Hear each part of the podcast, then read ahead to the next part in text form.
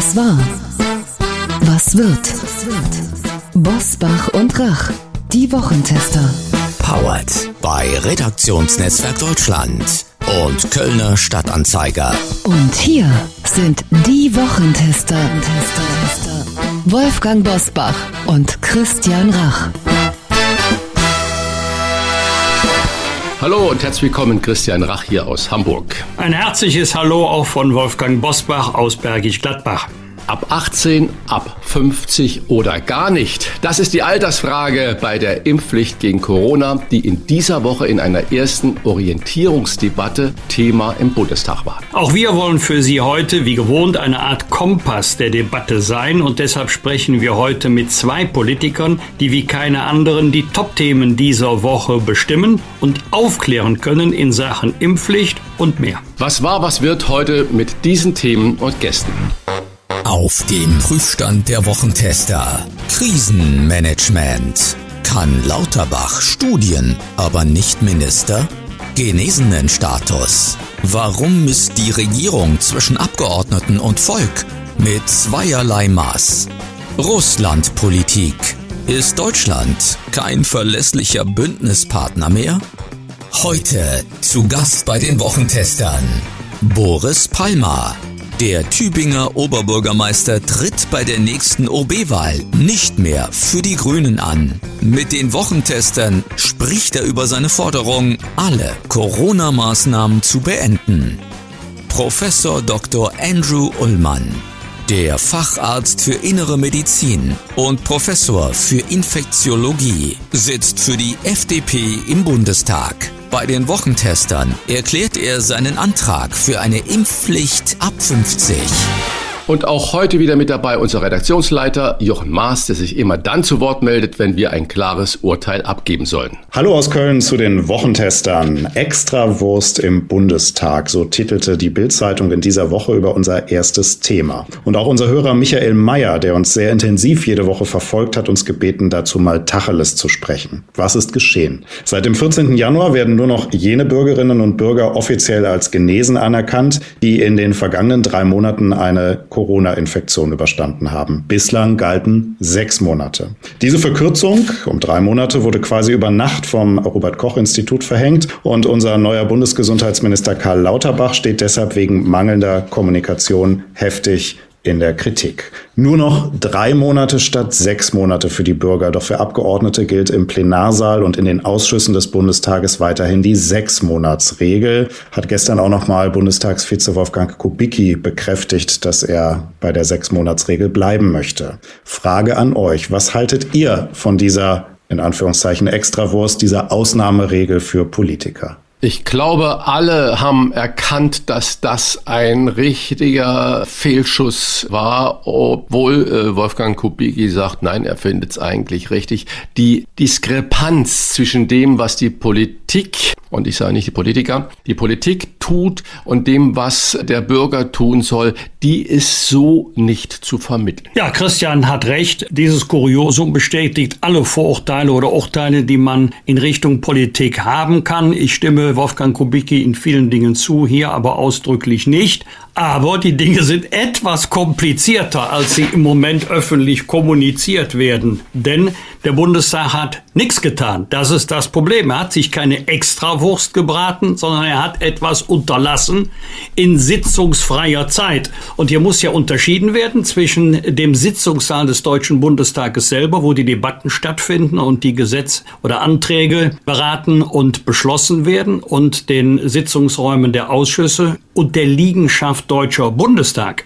Der Bundestag als Gesetzgebungsorgan regelt seine Angelegenheiten selber. Das heißt, die Allgemeinverfügung, um die es hier geht, gilt nicht für die Gesetzgebungskörperschaft Deutscher Bundestag. Der Bundestag hat sich orientiert an der alten Covid-Verordnung des Bundestages mit der längeren Regelungen nach Genesung. Er hat es noch nicht der neuen äh, Allgemeinverfügung entsprechend angepasst. Meiner Überzeugung nach muss das kommen keine Ungleichbehandlung. Aber die Allgemeinverfügung mit der Verkürzung des genesenen Status, um die es hier geht, gilt schon lange in den anderen Räumen des Deutschen Bundestages. Also zum Beispiel in allen Büros der Abgeordneten, denn dort sind sie nicht als Gesetzgeber, sondern dort sind sie als Arbeitgeber ihrer Arbeitnehmerinnen und Arbeitnehmer, ihrer Mitarbeiter. Da gilt schon die verkürzte Regelung von drei Monaten. Und meiner Überzeugung nach muss und wird auch der Deutsche Bundestag sich der allgemeingültigen Regelung anschließen. Andere Regeln außerhalb des Parlamentsgebäudes und innerhalb geht gar nicht. Wolfgang, du hast es aber auch gerade wunderbar erklärt, dass man es juristisch vermutlich absolut einwandfrei äh, begründen kann, warum es so ist, wie es im Moment rüberkommt. Aber genau das ist ja das Problem, was die Menschen im Land nicht mehr nachvollziehen können. Dass es immer irgendwelche juristischen Begründungen dafür gibt, die hochkomplex sind und viel komplexer, als sie dann in der Öffentlichkeit diskutiert werden. Das ist vermutlich so. Aber das machen die Leute natürlich nicht mehr mit. Ja, ich habe das selber 23 Jahre bei einem anderen Thema erlebt, nämlich bei der Höhe der Abgeordnetenentschädigung. Immer äh, wenn was angehoben wurde, kamen die Briefe typisch Politik, die entscheiden in eigener Sache. Ihr könnt doch nicht in eigener Sache entscheiden, das müssen doch andere tun. Ihr seid doch befangen in eigener Sache. Klammer auf, stimmt, Klammer zu. Aber das Bundesverfassungsgericht hat genau das vom Deutschen Bundestag verlangt, dass er selber in eigener Sache entscheidet und nicht diese Entscheidung an andere Gremien auslagern kann. Gebe sofort zu, ist sehr schwer zu kommunizieren. Vielen Dank für diesen Klartext zum Einstieg und nun weitere Top-Themen der Woche. Wie war die Woche? Wolfgang Bosbach und Christian Rach sind die Wochentester. Tester. Ordentlich Gegenwind bekommt der neue Bundesgesundheitsminister Karl Lauterbach in dieser Woche. Der Vorwurf, er könne zwar gut in Talkshows Studien erklären, habe aber erhebliche Kommunikationsdefizite gegenüber Politikerkollegen und der Öffentlichkeit. Hintergrund ist unter anderem das Regelwirrwarr um den Impfstoff Johnson Johnson und den genesenen Status, was sich ja für viele Tausende, Hunderttausende Menschen über Nacht alles geändert hat. Wolfgang, Wer eine eigene Meinung hat, in Talkshows beliebt ist, auch bei uns ja zweimal zu Gast war und gut erklären kann, wird oft sogar aus der eigenen Partei beneidet. Du wirst es vielleicht selber noch kennen, wenn ich sehe, was man immer über den Bosbach so alles gesagt hat. Aber ist es nur Neid bei Lauterbach oder hat er tatsächlich bereits gravierende Fehler gemacht? Äh, nein, das hat mit Neid nun wirklich nichts zu tun. Und das hatte ja auch seinen Grund, warum Karl Lauterbach nie ein herausgehobenes Amt innehatte, trotz langjähriger Mitgliedschaft im Deutschen Bundestag. Er war, glaube ich, fast 40 Mal im vergangenen Jahr in öffentlich-rechtlichen Talkshows zu sehen und zu hören. Das hat vor ihm noch nie einer annähernd geschafft. Das wird auch kein anderer mehr schaffen. Aber es ist eben großer Unterschied, ob man in Talkshows über die neuesten Studien aus Harvard spricht, ergänzt durch den Hinweis, alles exzellente Wissenschaftler. Und dann kommt noch der Hinweis, die kenne ich alle. Da sind natürlich viele beeindruckt und haben so die Meinung mit ins Bett genommen nach der Sendung. Wenn wir nur Lauterbach machen ließen, wäre die Pandemie rasch erledigt. Aber so einfach ist es eben eben nicht. Du brauchst gutes politisches Management, du brauchst Kommunikationsfähigkeit, du brauchst Führungsqualitäten an der Spitze eines großen Ministeriums mit vielen untergeordneten Behörden. Fall Nummer eins. Wir haben viel zu wenig Impfstoff, sagt Karl Lauterbach, galt ja auch als Attacke auf Jens Spahn, so nach dem Motto, ich habe mal die Regale geprüft, da steht ja viel zu wenig, aber jetzt werden wir die richtige Menge bestellen. Das alles hat sich nicht bewahrheitet. Es ist niemand weggeschickt worden mit der Begründung, Deutschland hat nicht genug Impfstoff. Und dann kam das gerade schon erwähnte Debakel wurde ja im Grunde durch die Verkürzung des genesenen Status rückwirkend eine Rechtsposition auch einkassiert, ohne das überzeugend zu erklären von Rechtsschutzfragen mal ganz abgesehen. Also wer das kritisiert, den kann man nicht in die Neidschublade stecken. Der ist ja nur neidisch auf Karl Lauterbach. Im Grunde muss man jetzt an sein Amtsführung und Amtsverständnis die gleiche Messlatte anlegen wie bei Jens Spahn auch. Nicht mehr und auch nicht weniger. Äh, darf ich eine Nachfrage stellen, Wolfgang? Robin Alexander, stellvertretender Chefredakteur der Welt, hat ja vermutet, dass es Kalkül war, dass Lauterbach und das RKI das über Nacht so gemacht haben. Das Impfgesetz Impfpflicht, das Lauterbach vorgestellt hat oder intern vorgestellt hat, wurde ja von Olaf Scholz so kolportiert, man kassiert und an den Bundestag verwiesen, dass er ja sagt, der Abgeordnete oder die Abgeordneten sollen äh, frei nach ihrem Gewissen entscheiden. Und er macht das gar nicht als Bundeskanzler. Ist das nachvollziehbar oder vorstellbar, dass Lauterbach denkt, Menschenskinder, wenn ich das wieder so zur Debatte stelle, dann wird das wieder kassiert und deswegen mache ich das über Nacht, dass da Kalkül dahinter steht? Wenn es so wäre, wäre es schlimm, denn es sind ja Fragen, die elementare Rechtspositionen betreffen und das gehört dann in die Mitte des Parlaments. Zumindest muss darüber diskutiert werden. Wir haben es an anderer Stelle schon mal debattiert. Wenn Regeln nicht mehr verstanden werden, wenn sie nicht mehr nachvollziehbar sind, wenn sie sich permanent verändern, wenn wir niemanden mehr finden, der alle Regeln unfallfrei erklären kann, dann verlieren diese Regeln auch an Akzeptanz. Die Nachvollziehbarkeit, das Verständnis von den Regeln, warum es diese Regeln überhaupt gibt und die Akzeptanz hängen eng miteinander zusammen. Eine Allensbach-Umfrage im Auftrag der FAZ hat in dieser Woche, ziemlich genau zwei Jahre nach Beginn der Pandemie, bei uns alarmierende Erkenntnisse gebracht. 82 Prozent der Befragten sind der Meinung, die Stimmung in der Gesellschaft habe sich verschlechtert. Besonders die sozialen Folgen machen Angst. Junge Menschen fühlen sich einsam, und auch das Vertrauen in die Corona-Politik des Staates hat in den vergangenen beiden Jahren stark abgenommen. Christian, wie könntest du oder wie sollte man oder wer oder was könnte diese Stimmung drehen? Das ist natürlich die Gretchenfrage. Mich wundert, dass es nur 82 Prozent der Befragten sind, die glauben, dass sich diese Stimmung in der Gesellschaft verschlechtert hat. Ich kenne eigentlich niemand, der sagt, es ist alles noch ganz wunderbar und in Ordnung. Die Franzosen würden sagen, Ralle Boll, ich hab die Schnauze voll von all diesen Maßnahmen. Wie kann man das ändern? Ich glaube, dass wir alle in der Pflicht sind, auch positivere Gedanken zu äußern. Ich mache mir zum Beispiel, wenn ich jetzt nur mal von mir spreche, ohne anderen Ratschläge geben zu wollen, Gedanken. Wir haben ja unsere Rubrik bei unserem Podcast, was war in dieser Woche für mich wichtig, wo gehen Daumen hoch und Daumen runter. Und wir haben auch beide häufig den Daumen runter gesenkt. Ich glaube, wir müssen dahin kommen, dass wir wieder viel mehr positivere Dinge nach vorne stellen in der Kommunikation. Die Politik sollte viel mehr positiv kommunizieren, vor allen Dingen aber auch die Medien. Man hat manchmal den Eindruck, dass die Bad News nur noch die Good News sind und man hat nur noch Brennpunkte und Extrasendungen. Das ist eigentlich echt ein Problem. Wenn ich jetzt da nach Dänemark schaue, nach Holland schaue, nach Schweden schaue, die ja in dieser Woche entschieden haben, die Corona-Maßnahmen zum Großteil komplett aufzuheben, dann beruht das meines Erachtens auf diesen Erkenntnissen, dieser Stimmung in der Bevölkerung. Es nutzen keine Maßnahmen mehr, es nutzt keine schlechte Kommunikation mehr. Die haben, glaube ich, entschieden, dass sie sagen, wir können das nicht mehr länger aufrecht erhalten. Wir wissen jetzt nach zwei Jahren Pandemie, wie wir mit Krankheitsfällen umzugehen haben. Wir haben äh, Medikamente, wir haben Impfungen und wir können vieles, vieles abmildern, was da kommt. Wir können Omikron und weitere Varianten vermutlich nicht aufhalten. Was wir aber aufhalten können, ist die Verschlechterung in der Stimmung der Gesellschaft. Und deswegen gehen diese Länder in das Risiko.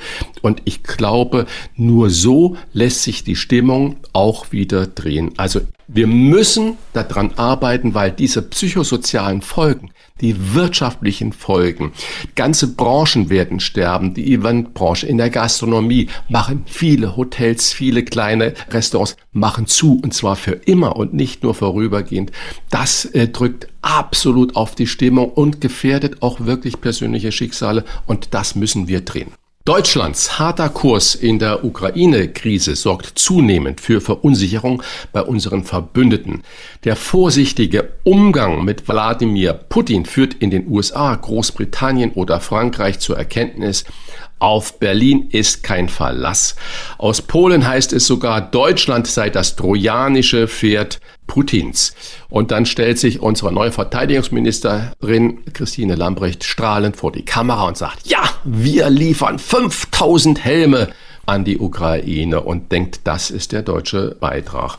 Wolfgang, hat es die Propaganda des Kremls wegen unserer tiefsitzenden Gefühle der Schuld für den Krieg und der Dankbarkeit für die Wiedervereinigung besonders leicht mit uns Deutschen? Man könnte daraus auch den umgekehrten Schluss ziehen, nämlich alles tun, was einen Krieg in und gegen die Ukraine verhindern könnte und nichts tun, was die Kriegsgefahr erhöhen könnte. Nichts, aber auch gar nichts spricht gegen kluge Diplomatie, gegen Politik, gegen Dialog. Äh, ganz im Gegenteil, dieser Kontinent hat so viel Elend gesehen. Das Elend ist auch von Deutschland ausgegangen. Das ist ja leider nicht zu bestreiten dass das unsere historische Verantwortung ist dass die, die jetzt politische Verantwortung tragen, keine Schuld damals auf sich geladen haben. Aber wir stehen in der äh, historischen Verantwortung und der müssen wir auch gerecht werden. Aber wir nerven mittlerweile sehr, sehr viele. Viele können uns nicht mehr verstehen in der Europäischen Union, in der NATO. Das ist jetzt auch keine wilde Vermutung von mir. Ich hatte diese Woche die Gelegenheit, mit äh, dem Botschafter eines NATO-Mitgliedlandes zu sprechen, der auch gesagt hat, wir, wir verstehen Deutschland nicht mehr. Es geht doch nicht darum, Angriffswaffen an die Ukraine zu liefern. Aber wenn wir von vornherein ausschließen, Abwehrwaffen zu liefern, mit denen man gar nicht angreifen kann. Die Ukraine steht ja auch gar nicht im Verdacht, Russland angreifen zu wollen. Aber wenn wir nicht die Verteidigungsfähigkeit erhöhen, wenn wir da nicht helfen, wenn wir von Anfang an sagen, nein, mit uns nicht, wir liefern Helm, 5000 Helme. Wenn das unser Beitrag sein soll, ist für mich nachvollziehbar, dass viele Deutschland nicht mehr verstehen. Wir neigen auch zur Besserwisserei. Wir neigen auch zur moralischen Überhöhung, dass wir so auch international den Eindruck erwecken, ihr könnt uns alle glauben, wir Deutschen wissen es besser. Das ist mittlerweile ein großes Problem. Vielen Dank für eure Einordnung bis hierhin. Wir sprechen gleich mit einem der bekanntesten und erfolgreichsten, aber auch umstrittensten Oberbürgermeister der Republik, der künftig ohne seine Partei die Grünen weitermachen will. Warum er für ein Ende aller Corona-Maßnahmen ist, erfahren Sie nach einer kurzen Werbung.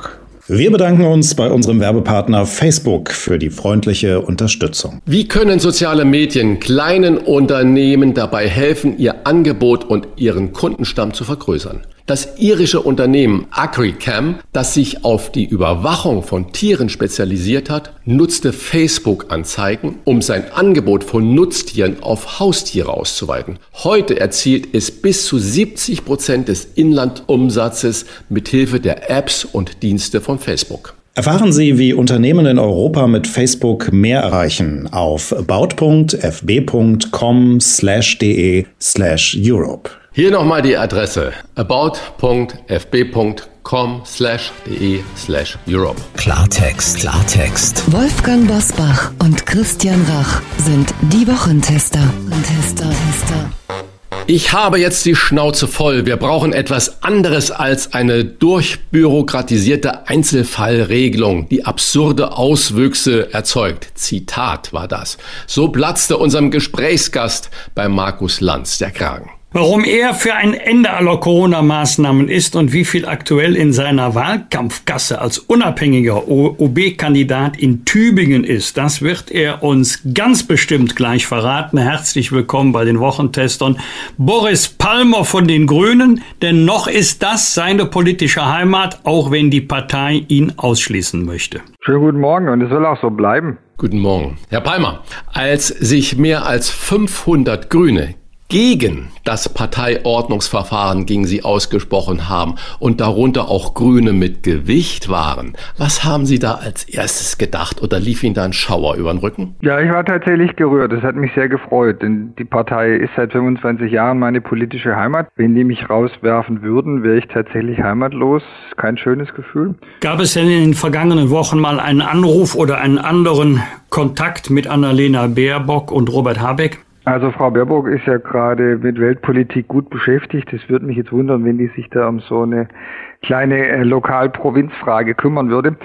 Mit Robert Habeck bin ich immer wieder in Kontakt, denn Klimaschutz ist ja eines meiner großen Themen und ich freue mich, dass er da auch weiterhin Interesse hat an dem, was wir in Tübingen machen. Weil das Parteiausschlussverfahren gegen Sie angelaufen ist, wollen Sie sich nicht der Urwahl im April stellen, sondern Sie prüfen, ob Sie als unabhängiger Kandidat bei der Oberbürgermeisterwahl in Tübingen im Herbst antreten. Was muss denn Ihre Prüfung ergeben, damit Sie antreten? Geld in der Kriegskasse, wenn ich das Wort mal so martialisch äh, sagen kann, oder weitere Unterstützung von prominenten Grünen? Also wenn Sie der Amtsinhaber sind, können Sie in so eine Wahl nicht allein reingehen, sondern da braucht man Mitstreiter. Das heißt, in erster Linie geht es darum, herauszufinden, wie viele Menschen mich unterstützen würden, wenn ich kandidiere. Da bin ich in guten Gesprächen. Und tatsächlich braucht es auch Geld. Schon allein, wenn man ein vernünftiges Wahlprogramm drucken und 40.000 Haushalten zustellen möchte, sind halt 60, 70.000 Euro weg. Da habe ich eine Crowdfunding-Aktion gestartet. Das hätte man vor acht Jahren bei der letzten Wahl noch gar nicht gewusst, wie das geht. Bin jetzt echt verblüfft, wie einfach sich das machen lässt. Und Sie haben schon angekündigt, Sie wollen fragen, wie viel ist da eingegangen. Wir haben am Montag die Sache online gestellt und aktuell ist der Spendeneingang bei für mich wirklich unglaublichen 48.000 Euro. Also es ist eine geradezu äh, eine Abstimmung mit dem Online-Konto. Über 600 Menschen haben Kleinbeträge, Mittelbeträge, ein paar auch größere überwiesen, sodass sich da abzeichnet, dass es an finanziellen Problemen nicht scheitern müsste. Aber immerhin, das ist ja eine stolze Summe, auch wenn man bedenkt, erstens ist es noch lang hin bis zum Herbst, vielleicht ist ja noch gar nicht so in der Stadt so ein Wahlkampfklima und äh, vermutlich können Sie auch keine Spendenquittungen ausstellen, die man steuerlich geltend machen kann, weil Boris Palmer ja keine Partei ist. Haben Sie jemals daran gedacht, so nach dem Motto, wenn die mich rausschmeißen, brauchen die gar nicht oder rausschmeißen wollen, dann gehe ich selber. Haben Sie jemals daran gedacht, von sich aus die Grünen zu verlassen oder sagen Sie, das ist und das bleibt auch meine politische Heimat? Eindeutig, also die kriegen mich nicht los und ich möchte sie auch nicht mit den identitätspolitischen Sektierern allein zurücklassen. Dafür ist mir einfach die Ökologie zu wichtig und dafür braucht es für meine Begriffe die Grünen. Ich sehe keine andere Partei, die sich diesem Thema so verschreiben könnte. Jedenfalls bisher nicht. Und man sieht, dass Sie ein exzellenter Parteienrechtler sind, Herr Bosbach. Ich hatte das gar nicht auf dem Schirm, aber tatsächlich ist es so, meine vergangenen Wahlen konnten alle Spender ihre Beiträge zu 50 Prozent direkt von der Steuer zurückholen. Das haben die Parteien sich ja als Privileg gesichert. Jetzt, wo ich alleine antreten müsste, sind die Spenden überhaupt nicht abzugsfähig. Man muss also sagen, brutto doppelt so viel Spenden einwerben, um netto dieselben Beträge zur Verfügung zu haben. Äh, da wäre vielleicht auch noch Luft für mehr Gerechtigkeit zwischen Unabhängigen und Parteikandidaten, oder? Was meinen Sie? Nein, ich weiß nicht, inwieweit wir da noch andere motivieren können, als Einzelbewerber anzutreten. Aber möglich ist das durchaus, denn die Parteien, es geht ja im Wahlkampf nicht nur um Geld. Denn die Parteien haben ja auch in der Regel bis runter auf die Kreisverbände eine personelle Organisation, die Einzelbewerber gar nicht haben. So ist es, aber dann sollte man nicht auch noch finanziell steuerlich schlechter dastehen, finde ich jedenfalls. Verlassen wir jetzt den Tübinger Kosmos und kommen wir zur großen Politik. In dieser Woche hat der Bundestag eine erste Orientierungsdebatte über die Impfpflicht geführt. Drei Modelle kristallisieren sich da heraus. Impfpflicht ab 18, ab 50 oder gar keine Impfpflicht. Sie wählen die Mitte ab 50. Erklären Sie uns nochmal bitte, warum. Ja, mir geht es ja wirklich darum, dass man sich erstmal an den Tatsachen orientiert und nicht seine Meinung zum Maßstab macht, unabhängig von dem, was die Fakten eigentlich vorgeben. Und hier ist es doch ziemlich eindeutig, wenn Sie in die Krankenhäuser gucken, das sind keine Schüler mit Corona, sondern das sind alte Leute. Das wissen wir seit Anfang der Epidemie dass es sich um eine Krankheit des hohen Alters handelt. Nur dann ist sie wirklich gefährlich. 90 Prozent der Patienten in den Krankenhäusern mit Corona sind älter als 50. Und wir haben doch jetzt die ganze Corona-Politik allein darauf abgestellt, die Überlastung der Krankenhäuser zu vermeiden. Nur deswegen machen wir dieses ganze Maßnahmenbrimborium. Wenn das aber unser Ziel ist, dann reicht doch eine Impfpflicht über 50 völlig aus, denn wir sehen ja auch, dass nach wie vor die Schutzwirkung des Impfstoffs gegen die sogenannte Hospitalisierung, also eine Erkrankung, die so schwer ist, dass man ins Krankenhaus muss, dass die sehr, sehr gut ist. Die liegt immer noch bei 80 Prozent oder mehr, egal welche Variante man jetzt anguckt. Es war bei Delta so, es ist bei Omikron so. Das heißt, ich habe, wenn ich die ungeimpften über 50 durch die Impfung dazu bringe, sich zu schützen, habe ich Sicherheit für die Krankenhäuser und dann können wir doch logischerweise auch das ganze andere Maßnahmenkorsett endlich abstreifen. Und das ist auch mein großes Ziel. Ich will raus aus diesem Bürokratismus. Ich halte es jetzt langsam nicht mehr aus nach zwei Jahren und es wird ja auch immer unübersichtlicher und unsinniger, sodass auch die Gerichte schon eingreifen müssen und der Politik jetzt mal Bescheid sagen, dass das so einfach nicht mehr weitergeht. Im Gegenzug zur Impfpflicht ab 50, also für die Risikogruppen, ich nenne sie mal so pauschal, so, Sie alle ja, ja, klar. Ja. Zum Schutz der Risikogruppen. Genau. Äh, weil die eben in der Regel jedenfalls schwerere Verläufe haben als die Jungen, die sich mit dem gleichen Virus infizieren. Aber sie möchten im Gegenzug zur Impfpflicht für die Älteren, für die Risikogruppen alle Corona-Maßnahmen aufheben. Bedeutet alle auch zum Beispiel die jetzt noch gültigen AHA-Regeln? Naja, die sind ja in aller Regel gar nicht so verbindlich. Also sich auf Abstand zu halten, da weiß ich jetzt niemand, der das kontrolliert. Aber ich will nicht drum reden, ja. Also alles, was irgendwie irgendwo in Verordnungen steht, kann aufgehoben werden. Und ich finde das sogar logisch zwingend. Denn nehmen wir mal an, es wäre so, dass uns nicht mal die Impfpflicht so weit bringt, also wenn alle dann durchgeimpft sind, dass wir auf die Maßnahmen verzichten können. Dann wäre die logische Folge davon, dass die auf ewig bleiben. Und ich bin nicht bereit, den Rest meines Lebens mit diesem Zeug zu verbringen. Dann muss man halt irgendwann akzeptieren, dass es dieses Virus gibt und dass man da auch krank werden kann wenn alle geimpft sind, ist das getan, was man tun kann. Und dann muss man eben mit dieser neuen Situation klarkommen, so wie man mit der Grippe auch klarkommt. Die kann auch tödlich verlaufen, wie wir wissen. Deswegen haben wir nicht die letzten 30 Jahre mit Corona-Grippeverordnungen gearbeitet und ich will das auch nicht. Aber ist das nicht auch ein äh, Argument gegen eine Impfpflicht, weil die Virologen sagen ja, dieses Virus äh, wird sich permanent verändern und wir wissen nicht, was im Mai, im August oder im nächsten Oktober auf uns zukommt. Und wir impfen im Moment eigentlich äh, mit einem Impfstoff, der nur gegen diese Urform, diese Wuhan-Form nutzt. Ist das nicht dann ein Argument zu sagen, Freunde, macht es freiwillig, wir klären weiter auf, Impfen hilft vor schweren Verläufen, aber äh, bitte jeder, wie er das möchte? Nee, das sehe ich umgekehrt.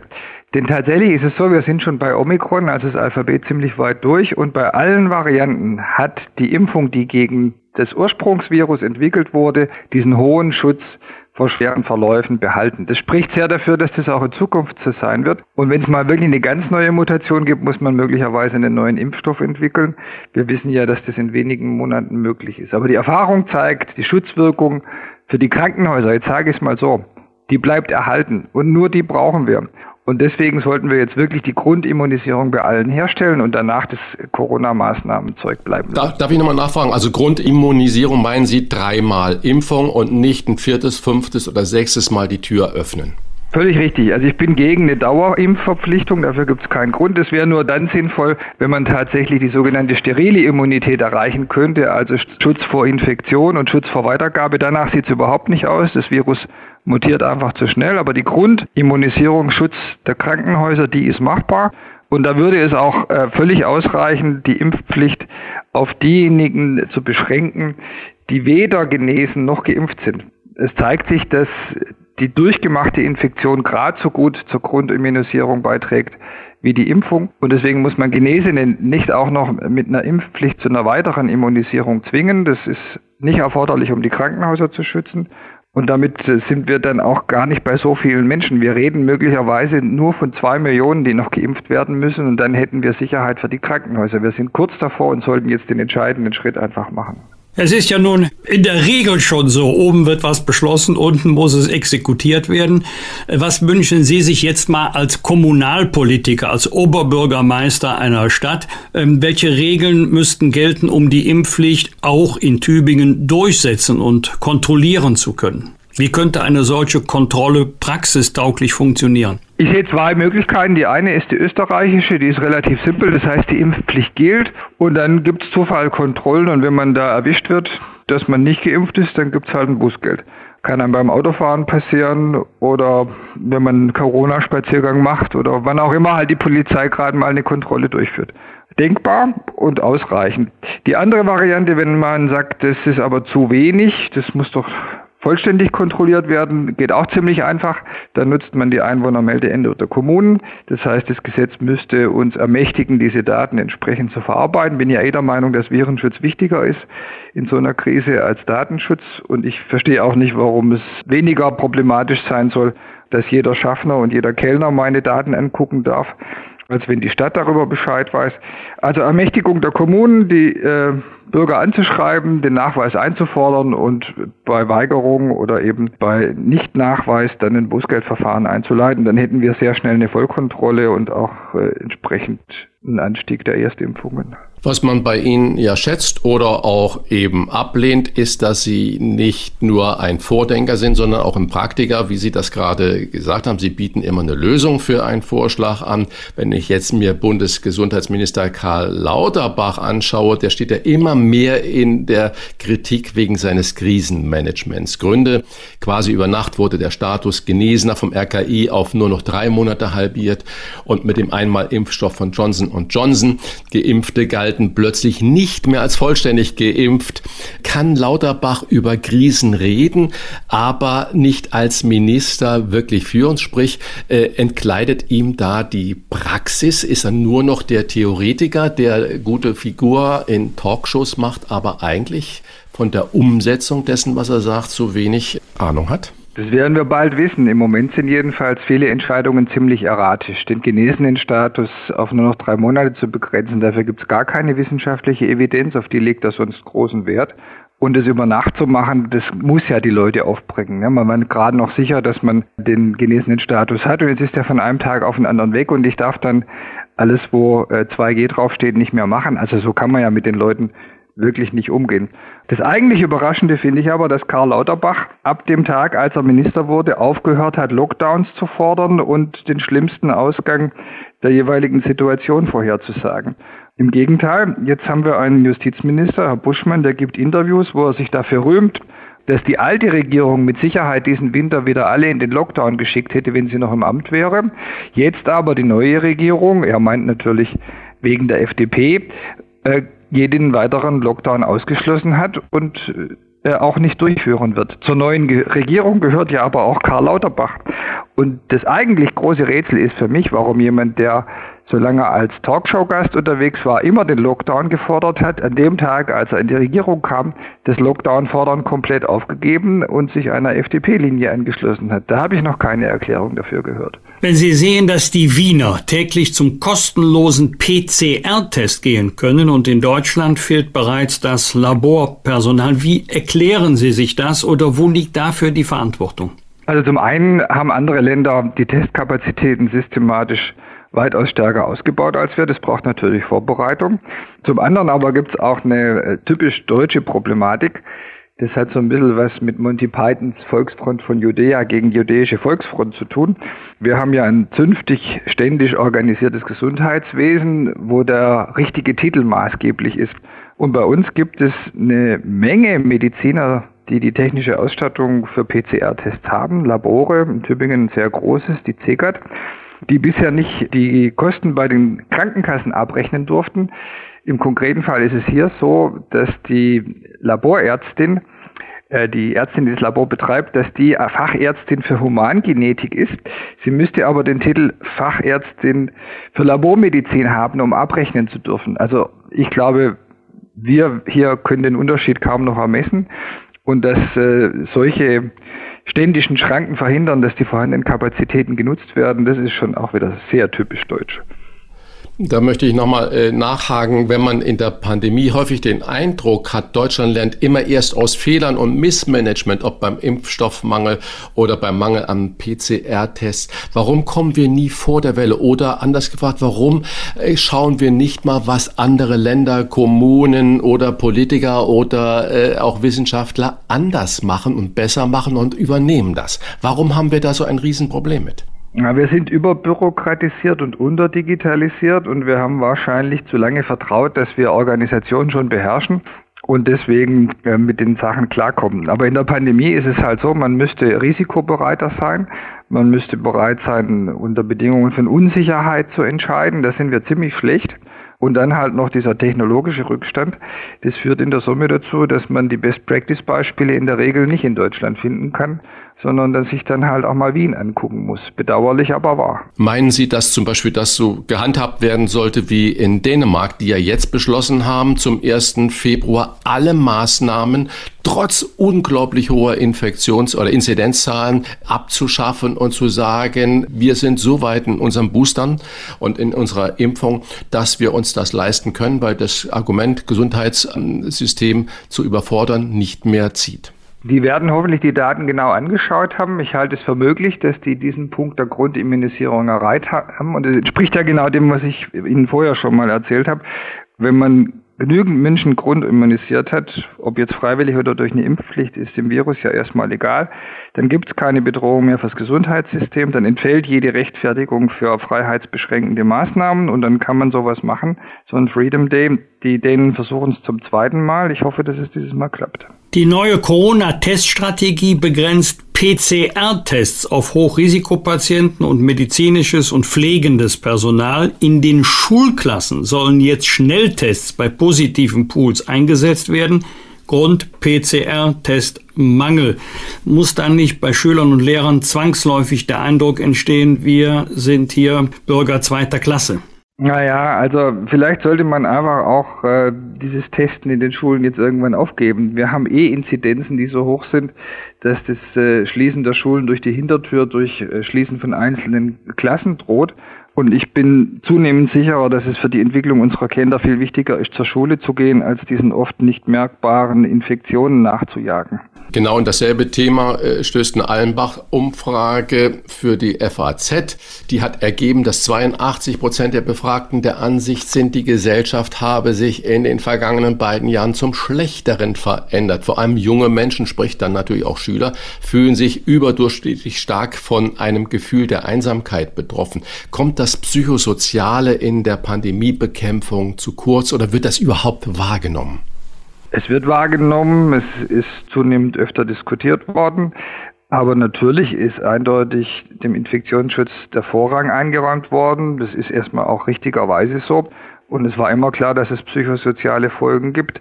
Ich habe äh, schon vor einem Jahr darauf hingewiesen, dass es Rekordzahlen an der Kinder- und Jugendpsychiatrie in Tübingen gibt und dort nicht mehr alle aufgenommen und behandelt werden können, für die das eigentlich nötig wäre umso wichtiger jetzt Schluss zu machen, damit Kinder und Jugendliche mit äh, Maßnahmen abzuhalten, ihre Persönlichkeit und ihre Bildungsbiografie zu entwickeln, wo eigentlich die Menschen, die wir schützen müssen, die Älteren sind. Zum Abschluss unseres Gespräches würde ich Sie gern im Namen unseres Hörers Michael Mayer zum verkürzten genesenen Status fragen. Im Bundestag gelten nach wie vor sechs Monate, für die Bürgerinnen und Bürger draußen jetzt drei Monate. Gefährdet man mit einer solchen, nennen wir es mal Extrawurst, nicht den Impferfolg oder die Akzeptanz für die Maßnahmen zur Bekämpfung des Virus? Naja, ganz offensichtlich. Also als ich das gelesen habe, habe ich gedacht, das hat bestimmt ein russischer Fakebot irgendwie in die Welt gesetzt. Das kann ja nicht stimmen.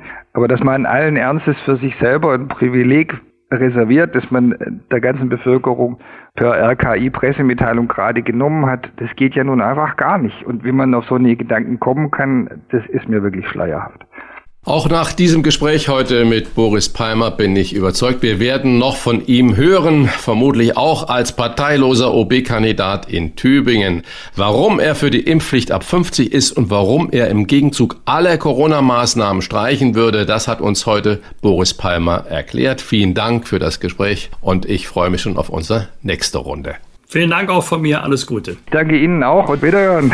Danke. Tschüss. Fragen wir doch, fragen wir doch. Wolfgang Bosbach und Christian Rach sind die Wochentester. Tester, Tester.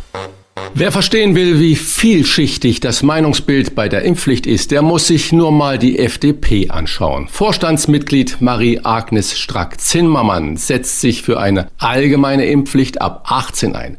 Ihr Parteikollege FDP-Vize Wolfgang Kubicki hingegen lehnt eine Impfpflicht ab. Und der FDP-Politiker, der uns jetzt zugeschaltet ist, bringt einen Antrag für eine Impfpflicht für über 50-Jährige ein. Warum und wie, das werden wir ihn jetzt gleich fragen. Herzlich willkommen bei den Wochentestern Professor Dr. Andrew Ullmann. Ein wunderschönes Hello. Herr Professor Ullmann, ich spitze bewusst ein bisschen zu. Sie sind Internist und Spezialist für, genauer gesagt, gegen Infektionen. Sie wählen mit Ihrem Antrag für eine Impfpflicht ab 50 den Mittelweg. Ist das die einzig vernünftige Lösung, wenn man Ahnung von der Materie hat? Also die Lösung die wir anbieten, äh, ich bin ja nicht alleine in diesem Gruppenantrag, äh, ist äh, mit Vernunft und Verstand gewählt, nach meiner Auffassung.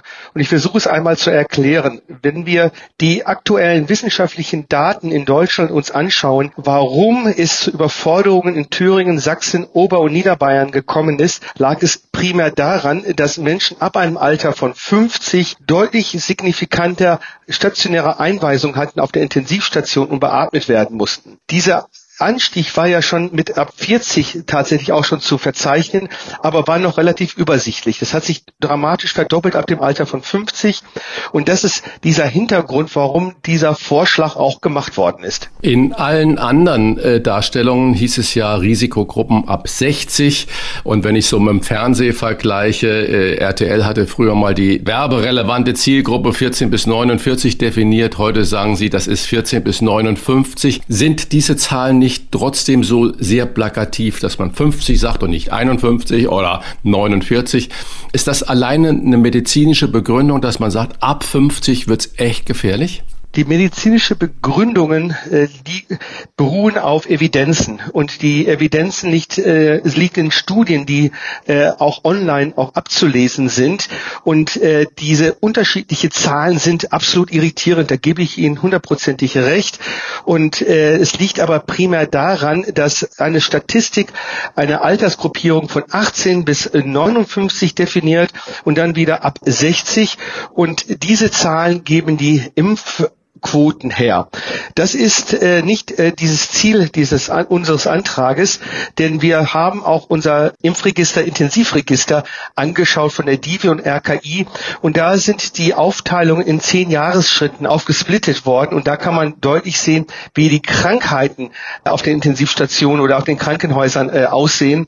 Das sind halt unterschiedliche Studien, unterschiedliche Studiendaten, die existieren. Die sind nicht irritierend, die muss man nur im Kontext zusammen auch verstehen und anschauen und dann gibt es ein sehr klares Bild. Jetzt unterstellen wir einmal, Ihr Antrag findet im Deutschen Bundestag die Mehrheit aus inhaltlicher Überzeugung oder weil viele andere nach einem Kompromiss suchen. Wie lässt sich die Impfpflicht ab 50 ganz praktisch durchsetzen und welche Sanktionen planen Sie für denjenigen, der sich trotz einer Impfpflicht nicht impfen lassen möchte und wie begegnen Sie dem Argument, bitte keine Bußgelder, was im Ergebnis bedeuten könnte, der Wohlhabende kann sich freikaufen, der, der gerade über die Runden kommt, nicht? Also ich würde gerne einen Schritt äh, zurücktreten und äh, einmal schauen, was in unserem Antrag steht. Denn äh, unser primäres Ziel ist ja keine Impfpflicht, sondern eine Aufklärungspflicht. Das soll in der ersten Stufe auch zünden, dass die Menschen, die bisher noch nicht geimpft worden sind, eine professionelle und eine persönliche Aufklärung erfahren. Und die müssen dann auch zu diesen Terminen erscheinen. Wenn sie nicht zu diesen Terminen erscheinen, gibt es oder wird es oder soll es Bußgelder geben. Denn wir wissen ja im Internet, in Social Media, Telegram und wie sie alle heißen, gibt es genug Falschnachrichten, irritierende Nachrichten. Und da bedarf es auch einer Aufklärung, weil viele Menschen sind sich unsicher, sind dadurch auch in Sorge und haben Ängste. Und diese müssen ernst genommen werden. Und das wäre erst der mildere Weg vor einer möglichen Impfpflicht. Sollte dann aber eine Impfquote, die wir dringend brauchen in den verschiedenen Altersgruppen, nicht ausreichend sein, uns vor Krankheitswellen zu schützen, die dann die Intensivstationen dann auch überfordern können, dann kommt die sogenannte Impfpflicht. Ich sage sogenannt, weil eigentlich ist es eine Impfnachweispflicht. Und Stand der Wissenschaft heute wäre das ab Alter 50 und Sie haben ja gefragt, wie wollen wir das äh, kontrollieren? Es wird nicht zu Massenkontrollen kommen, sondern es wird ähnlich wie beim Autofahren kontrolliert, ob jemand einen Führerschein hat oder nicht. Ähnlich, äh, wenn man eine, äh, eine Straftat begangen hat, zum Beispiel zu schnell gefahren ist äh, mit dem Auto, dann wird auch nochmal kontrolliert. Kann auch bei äh, Demonstrationen unter Umständen auch kontrolliert werden. Und dann ist es natürlich ein, äh, eine Situation, wer dann kein Impfnachweis erbringen kann, dass diese Person geimpft ist oder nicht, dann kommt es äh, zu einem Bußgeldbescheid. Aber da haben Sie schon völlig recht, es darf nicht zu den sozialen Ungerechtigkeiten kommen, dass der Reiche sich freikaufen kann und äh, jemand, der nicht so viel Geld in der Tasche hat, äh, sofort pleite gehen. Hier werden wir natürlich noch äh, Details ausarbeiten in der Gruppe, wie diese Sanktionen aussehen sollte. Was wir nicht haben wollen, soweit herrscht Einigkeit in der Gruppe. Es wird nicht zu einer Situation, was man, glaube ich, in der äh, Rechtswissenschaft beugehaft äh, benennt, kommen. Das wäre in unseren Augen nicht mehr verhältnismäßig. Herr Ullmann, Impfpflicht ist ja nicht Impfzwang. Und wenn man heute Leserzuschriften bei ganz, ganz vielen Medien ja Glauben schenkt, dass ja viele Hausärzte, Allgemeinärzte und auch Mitarbeiter und Arbeiterinnen in den Praxen jetzt schon Angst haben vor den Ausfällen der Patienten, die massiv angegriffen werden, diese Mitarbeiterinnen, dann muss man ja Angst und Bange haben. Wer soll denn das Ganze denn nachher umsetzen? Sie haben gerade gesagt, Aufklärung tut es ja eher eine Impfaufklärung und so weiter und so fort. Wer soll das denn dann machen? Weil der Staat steht ja nicht mit der Spritze da und sagt so, du kommst her, hier ist meine Spritze und dann äh, kläre ich dich jetzt auf. Wie wollen Sie das denn umsetzen und wie wollen Sie denn dann den handelnden Personen die Angst nehmen? Das ist eine sehr berechtigte Frage und ich versuche es einmal äh, so zu erklären, dass vor jeder Impfung eigentlich eine Aufklärung stattfinden muss. Äh, ich weiß auch als Mediziner, dass die Qualität der Aufklärung leider sehr unterschiedlich ausfällt und äh, dann entscheidet sich äh, der Patient, ob er sich impfen lassen möchte oder auch nicht. Es wäre widersinnig, wenn unser Antrag dazu führen würde, dass die Arztpraxen überlaufen wären. Dann würden wir genau einen äh, gegenteiligen Effekt erreichen, was wir erreichen wollen wollen, nämlich den Schutz des Gesundheitssystems. Aber hier gibt es Abhilfe. Wir haben ja die Impfzentren noch in den deutschen Städten äh, und die bleiben ja noch bis Ende des Jahres mindestens.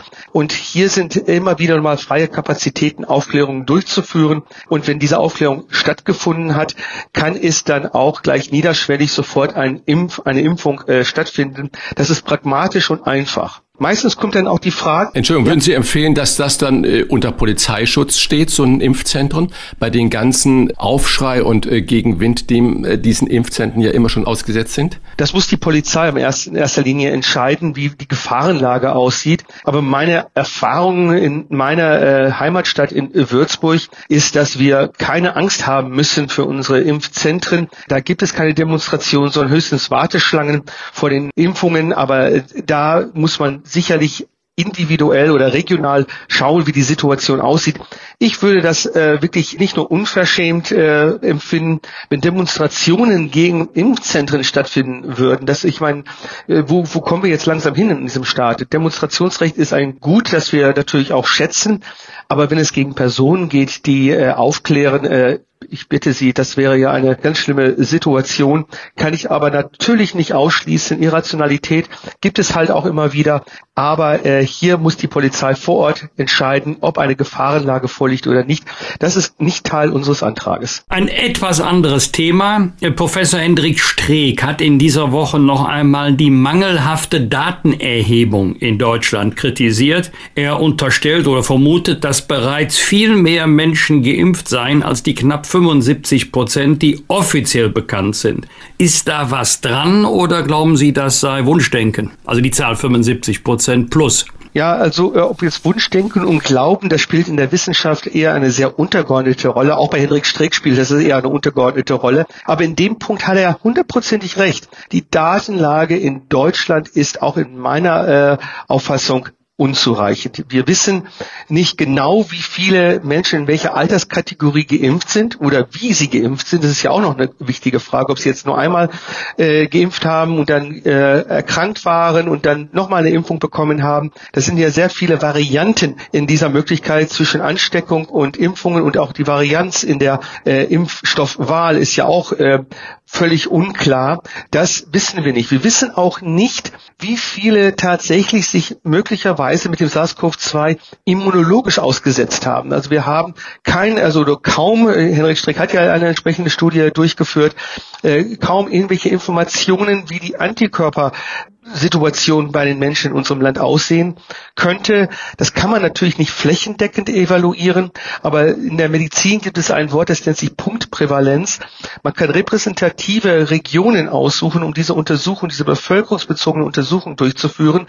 Und da müssen wir, und da sind wir auch in der Politik explizit gefragt, äh, Fördergelder freimachen, damit auch hier diese Forschung äh, dringend gestartet werden kann. Wir haben genug Virologen in unserem Land. Äh, wir haben nicht genug Infektiologen in unserem Land. Das ist eine ganz andere Geschichte.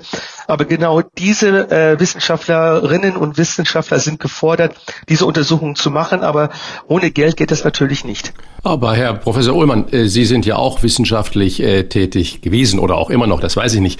Viele Wissenschaftler, Wissenschaftlerinnen beklagen sich ja über diesen Antragswust, dass Deutschland gerade bei, wenn sie eine Untersuchung oder eine Evaluierung von einem Sachverhalt machen wollen, ihn wissenschaftlich wirklich fundiert untersuchen wollen, dass der Datenschutz es eigentlich verhindert oder unglaublich lange hinauszögert, bis man Daten erheben kann. Deutschlandfunk hat eine ganz interessante Zahl mal veröffentlicht vor kurzem. 80 Prozent der Krankenhauseinlieferungen in Großbritannien liefern Daten für fundierte Aussagen. In Deutschland kommen sie nur an vier Prozent der Krankenhauseinlieferungen an die Daten heran.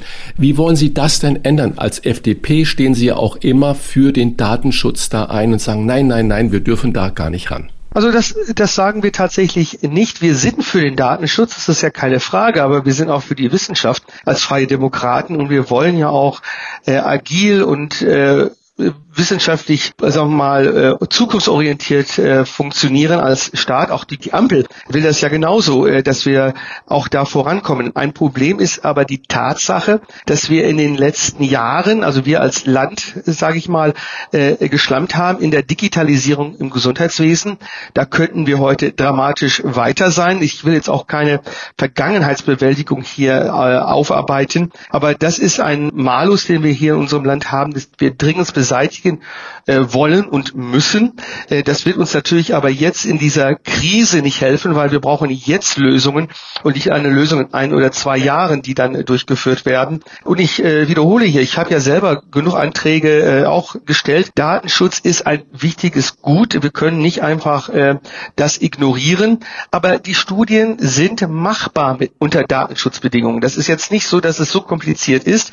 Was wir aber machen müssen, das ist eine Selbstverständlichkeit, Verpflichtung von Seiten der äh, Politik, wenn wir diese Förderpläne auch äh, angehen, dann äh, muss es äh, bürokratisch freier sein, weil die Bürokratie ist die Herausforderung. Wie viele Anträge, wie viele Seitenarme müssen wir da berücksichtigen? Und äh, für eine Prävalenzstudie sage ich ganz klar, hier muss der Datenschutz relativ früh involviert sein, wie wir es datenschutzkonform durchführen können. Es darf nicht zu Hindernis werden. Es ist machbar und es muss äh, ethisch vertretbar sein nach den Good Clinical Practice Regeln, die wir international auch festgelegt haben. Also äh, man sollte nicht die Probleme noch größer machen, aber man sollte die Bürokratie eher kleiner machen. Wenn die Nachfrage gestattet ist, äh, eher kleiner macht natürlich dann der nordrhein-westfälische Ministerpräsident Hendrik Wüst mit seiner Aussage zur Impfpflicht äh, das gesamte Problem nach dem Motto, ich zitiere, jetzt sind die anderen dran, die sich bisher geweigert haben. Damit meint er die nicht geimpften.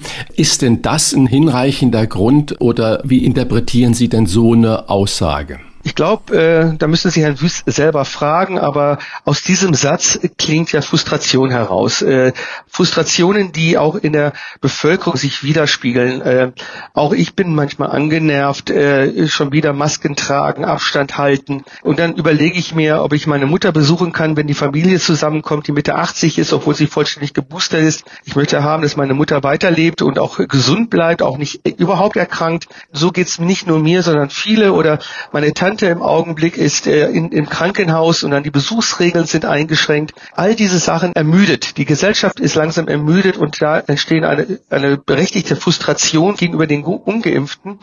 Aber als Politiker muss man das zur Seite schieben und äh, auch sagen, wir sind in einem Rechtsstaat.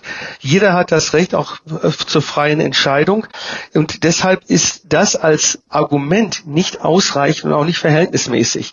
Und äh, wir versuchen mit unserem Antrag eine andere Argumentationsschiene zu verfolgen.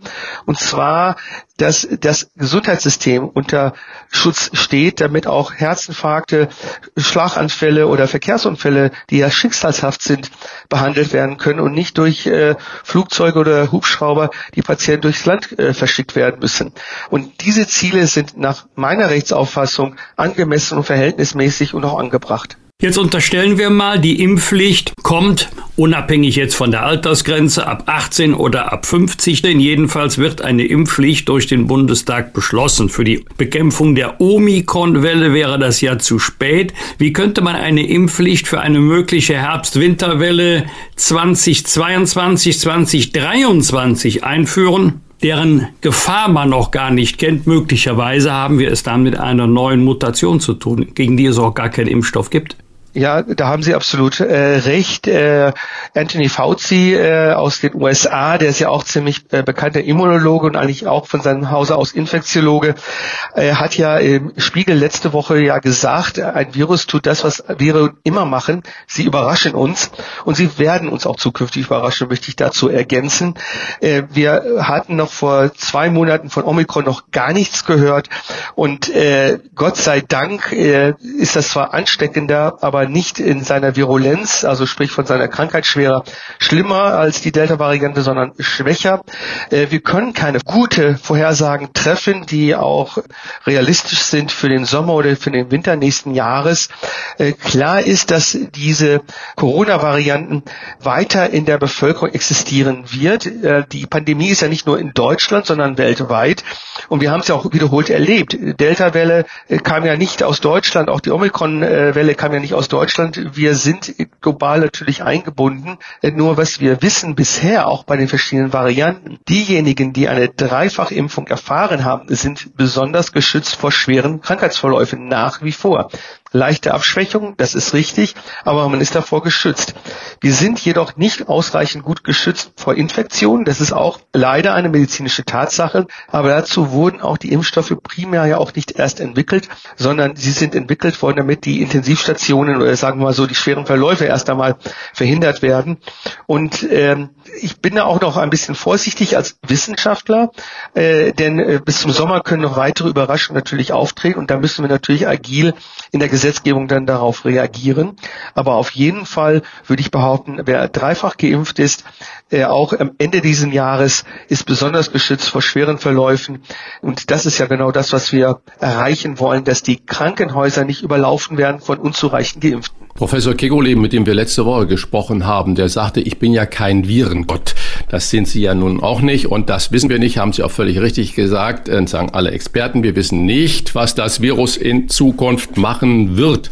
Aber Sie sind ja auch Politiker und Sie müssen ja Entscheidungen treffen. Und jetzt nehmen wir mal an, die Impfpflicht kommt. Was ist denn dann mit 3G, 2G oder 2G plus? Werden die Kontaktbeschränkungen erst mit im Krafttreten einer Impfpflicht äh, überflüssig oder haben Sie da Absichten, das Ganze schon wie in vielen Nachbarländern ja jetzt gerade beschlossen wurde diese Woche schon vorher ad acta zu legen? Ja, das ist eine sehr berechtigte Frage. Zunächst einmal ist diese Pandemie sehr dynamisch. Äh, viele Experten, und ich erwarte das ebenfalls, werden erleben, dass die Infektionszahlen Ende Februar, Anfang März spätestens dramatisch wieder fallen wird. Äh, wir kommen dann in den Frühjahr hinein. Äh, in Abhängigkeit von, vom Klima werden wir äh, auch niedrige äh, Infektionszahlen erfahren. Und ich hoffe, dass auch die Krankheitszahlen niedrig sind. Und da müssen wir natürlich Lockerungen zulassen, das ist äh, für mich keine Frage. Die Maßnahmen, die jetzt ergriffen sind, sind ja nur deshalb äh, ergriffen worden, weil viele Menschen ja noch ihren immunologischen Abwehr ja noch nicht besitzen gegen Covid. Und das ist äh, etwas, äh, was natürlich besorgniserregend ist. Aber äh, wenn wir jetzt zum Winter hin eine gute Impfquote hätten, könnten die Maßnahmen sehr begrenzt sein. Zum Beispiel in Innenräumen nur eine begrenzte Zahl von Menschen zuzulassen ich spreche jetzt hier nicht von einer Zahl äh, eine Person pro Quadratmeter, sondern es könnten ja vielleicht auch mehr sein, dass möglicherweise auch eine Maskenpflicht äh, eventuell existieren könnte. Also ich spreche absichtlich im Konjunktiv, wenn da noch Unsicherheiten existieren oder andere Varianten noch unterwegs sind aus anderen Ländern. Aber das ist ja das Ziel. Mit einer Immunisierung der Bevölkerung könnten wir wieder zur alten Normalität zurückkehren und viele Maßnahmen wären dann obsolet. Ich darf mal äh, kurz einen Ausschnitt aus einem Leserbrief meiner Heimatzeitung zitieren. Herr Füssel aus Engelskirchen hat geschrieben, Zitat, eine Impfpflicht ist ein erheblicher Eingriff in die körperliche Unversehrtheit. Bei einer Zielsetzung wie bei den Pocken, die Krankheit auszurotten, war das vertretbar. Der Unterschied zu Corona ist jedoch, dass die Impfungen der, die Erkrankung nicht ausrotten können und der Effekt einer Impfpflicht selbst für Fachleute zweifelhaft ist. Ich selbst, also ich auch, aber ich zitiere jetzt den Leserbriefschreiber, ich selbst bin dreimal geimpft, verliere aber langsam den Glauben daran, dass ich dadurch positive Effekte erreicht habe, weil jede Woche eine andere Parole ausgegeben wird. Zitat Ende. Ist an dieser Argumentation nicht etwas dran? Diese Argumentation ist absolut äh, valide, wenn man aus der aus dem historischen Kontext äh, schaut. Äh, tatsächlich hatten wir in Deutschland eine Impfpflicht bei Pocken mit dem Ziel der Ausrottung. Das ist übrigens auch mit dem Masern-Nachweispflicht ebenfalls das gleiche Ziel. Aber die Ziele äh, müssen ja nicht immer die gleichen sein. Und da würde ich dem Leser äh, auch bestätigen, dass Coronaviren werden wir nicht auf dieser Welt ausrotten können. Das wird nicht funktionieren. Unser Ziel ist ja etwas anderes. Wir haben ja auch als Politiker eine Verantwortung, das Gesundheitssystem funktionabel zu halten. Es muss ja weiter funktionieren. Und es muss auch möglich sein, dass die Intensivstationen auch weiter funktionieren. Wir können ja nicht auf Vorrat noch mehr Intensivstationen bauen. Das ist auch nicht verhältnismäßig denn wir haben mehr als genug Krankenhausbetten in unserem Land. Und das Ziel ist hier ganz klar, die Überforderung des Gesundheitssystems zu verhindern. Und zeitgleich möchte ich auch erwähnen, dass äh, die Impfpflicht und Impfnachweispflicht bei allen äh, Diskussionen, egal ob es jetzt die ab 50 Diskussion ist oder ab 18, ist zeitlich begrenzt. Weil wenn eine gewisse Immunisierung in der Bevölkerung stattgefunden hat, wird das Virus ja auch weiter grasieren, aber mit milden Verlaufsformen im Sinne einer Erkältungskrankheit Krankheit. Und da ist es dann absolut nicht mehr verhältnismäßig, die Impfpflicht aufrechtzuerhalten. Also auch da ist ein Verfallsdatum zu erwarten beim Impfnachweispflicht.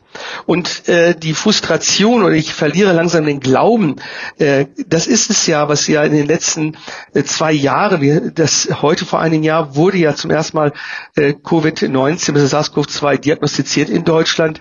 Die die Kommunikationsstrategie äh, existiert ja nicht. Die berühmte Bundeszentrale für gesundheitliche Aufklärung, die in den 90er Jahren super Arbeit geleistet hat zur Aufklärung von HIV und AIDS, war meines Erachtens kaum präsent und äh, hat kaum wichtige, gute Informationen geleistet und obendrein noch waren wir in der Politik auch nicht hilfreich. Die unterschiedliche Kommunikation von damaligen äh, Minister Jens Spahn beim BMG äh, über AstraZeneca, über Nebenwirkungen und dann vom Paul-Ehrlich-Institut da wieder andere Meinungen und dann die STIKO noch andere Meinungen, war eher verwirrend als hilfreich.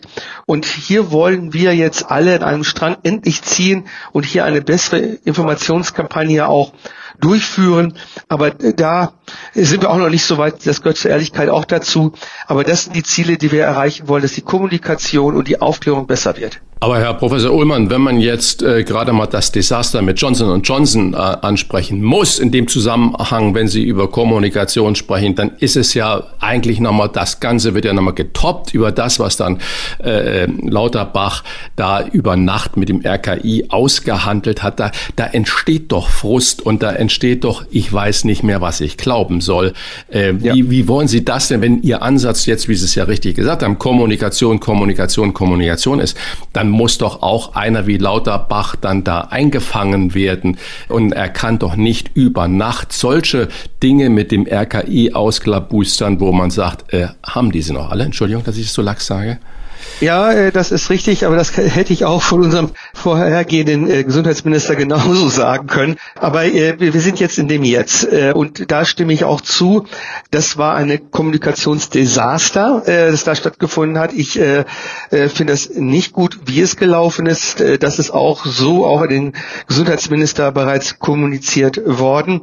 Und er hat auch äh, versprochen, dass das sich nicht wiederholen sollte. Äh, und es gibt ja nicht nur die Kommunikationsdesaster mit Johnson Johnson, sondern auch äh, die äh, das Diskussion um genesenen Status, ob drei Monaten oder sechs Monaten. Beide von rein wissenschaftlicher Perspektive waren natürlich die richtigen Entscheidungen, aber oder auch zumindest argumentativ wissenschaftlich auch äh, zu äh, belegen. Äh, nur so einfach, das dann eins zu eins über Nacht umzusetzen, war keine kluge Entscheidung. Da würde ich Ihnen auch zustimmen. Das ist auch so kommuniziert worden. Und äh, ich hoffe und ich gehe davon aus, äh, weil das Versprechen auch geäußert worden ist, dass das sich nicht wiederholen sollte. Eine Impfnachweispflicht ab 50 Jahren hält er für das verhältnismäßigere Mittel. Seine Begründung, jüngere Menschen landen schlicht seltener auf den Intensivstationen. Das hat uns Professor Dr. Andrew Ullmann erklärt, Infektiologe, Internist und auch FDP-Gesundheitspolitiker. Herr Professor Ullmann, vielen Dank für das Gespräch. Herzlichen Dank auch von mir. Danke. Rauf und runter. Wolfgang Bosbach und Christian Rach sind die Wochentester. Wir geben Ihnen an dieser Stelle unsere ganz persönliche Bewertung ab über das, was wir in dieser Woche gut oder schlecht fanden. Daumen hoch oder Daumen runter. Klare Urteile sind gefragt, lieber Wolfgang. Gab es bei dir in dieser Woche irgendetwas, wo du mal gesagt hast, Daumen hoch oder auch Daumen runter? Ja, leider mehr Daumen runter als Daumen hoch. Zunächst mal das ja, x-te Gutachten zum Thema Missbrauch in der katholischen Kirche, wenn du so willst, lieber Christian, in, in meiner Kirche, diesmal im Mittelpunkt Josef Ratzinger und die Zeit, als er Erzbischof von München und Freising war, Ende der 70er, Anfang der 80er Jahre. Jeder einzelne Missbrauchsfall ist ja zunächst mal für die Opfer, dann aber auch für die Kirche als religiöse und moralische Instanz eine Katastrophe. Aber der Umgang mit äh, dieser Katastrophe ist ja seit Jahren ein Debakel. Ich frage mich, wie will die Kirche bei dieser Lage eigentlich ihre Reputation in religiösen, aber auch in ethischen Fragen wiedergewinnen? Wie hört man eigentlich noch der Kirche zu? Zum Beispiel beim Thema 219a StGB, da wäre auch die Stimme der Kirche gefragt, aber ich fürchte, der schon seit Jahren anhaltende Vertrauensverlust wird weitergehen und auch komplettes Unverständnis über den plötzlichen Stopp des Förderprogramms Effizienzhaus 55 ausgerechnet durch den Wirtschafts- und Klimaminister Robert Habeck.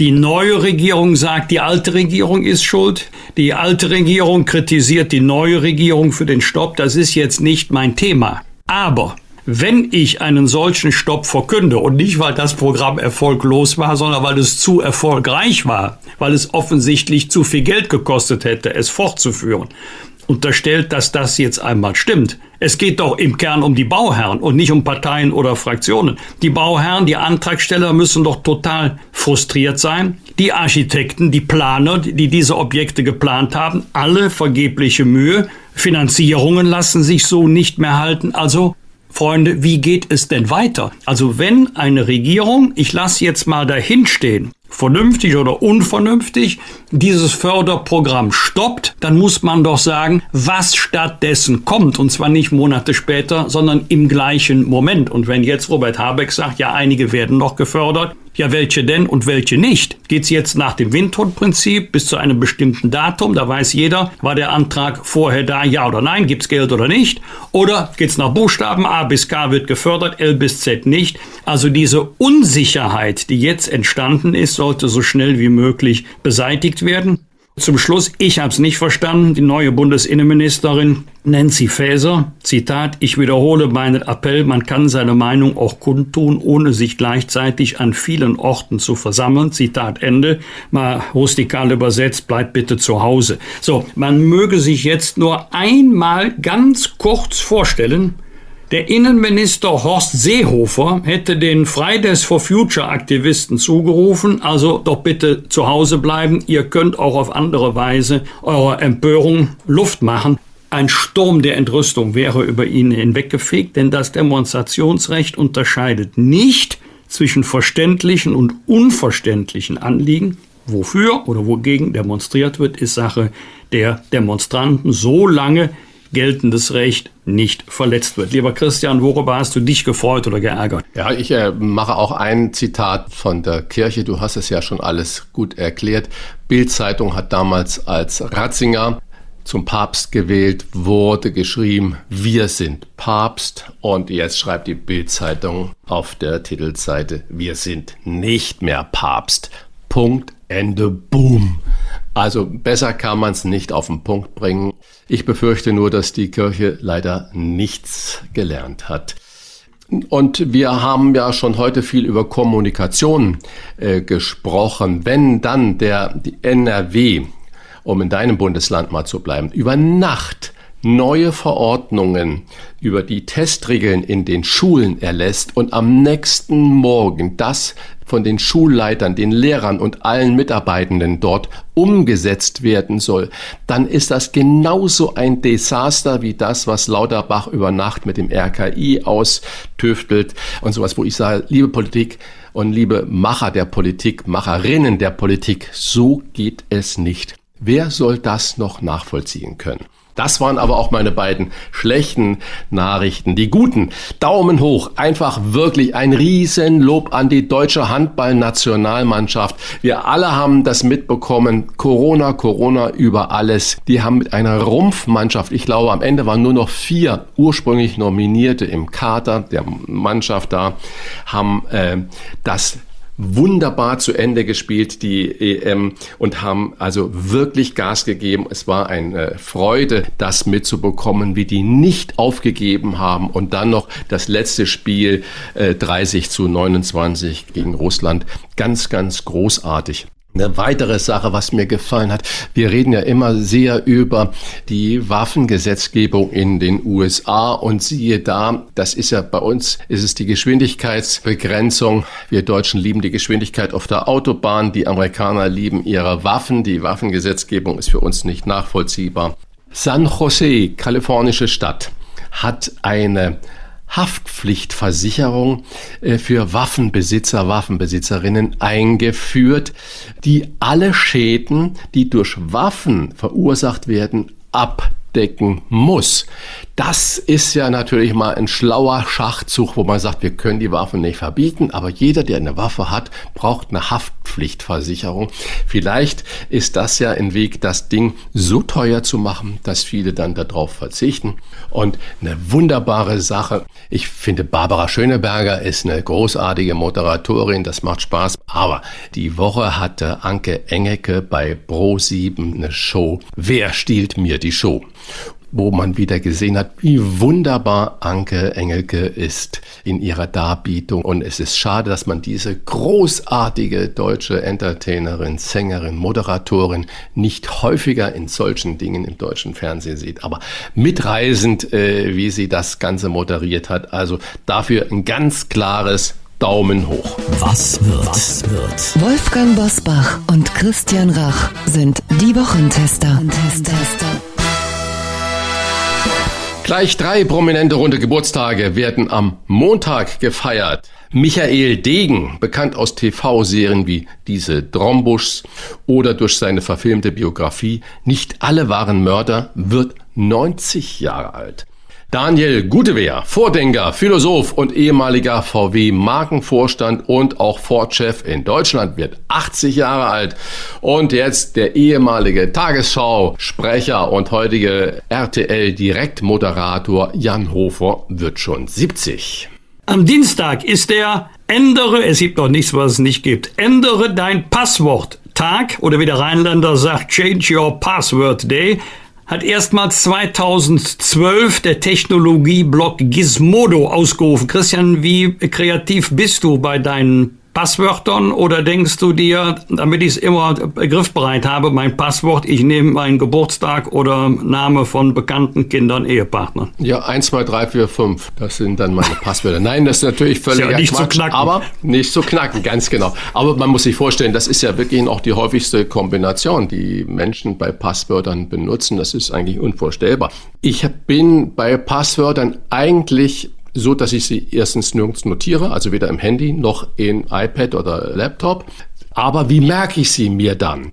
Es gibt ja bei diesen Gedächtnisweltmeisterschaften, die es ja überall immer wieder gibt, wer kann sich die tollsten Dinge merken? Da wird ja immer empfohlen, eine Reise im Kopf zu machen, durchs Haus, durch ein Zimmer oder durch sonst was und das dann als Gedächtnisstützen zu machen.